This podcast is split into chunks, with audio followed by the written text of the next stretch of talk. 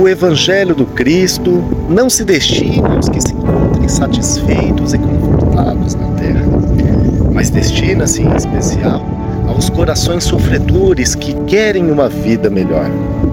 Olhemos para todos os grandes personagens bíblicos e veremos que o sofrimento sempre esteve presente.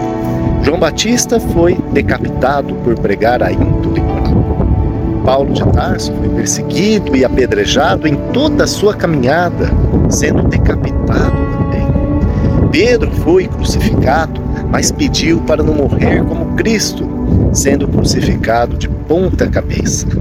Jesus, que só espalhou o amor e a luz, ganhou do mundo a ingratidão da cruz infamante.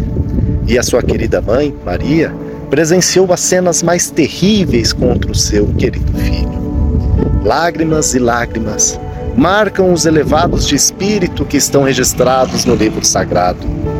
Mas Cristo nos deixou a luz de esperança, mostrando que o seu reino ainda não é deste mundo, mas nos pediu bom ânimo, pois ele verdadeiramente venceu o mundo.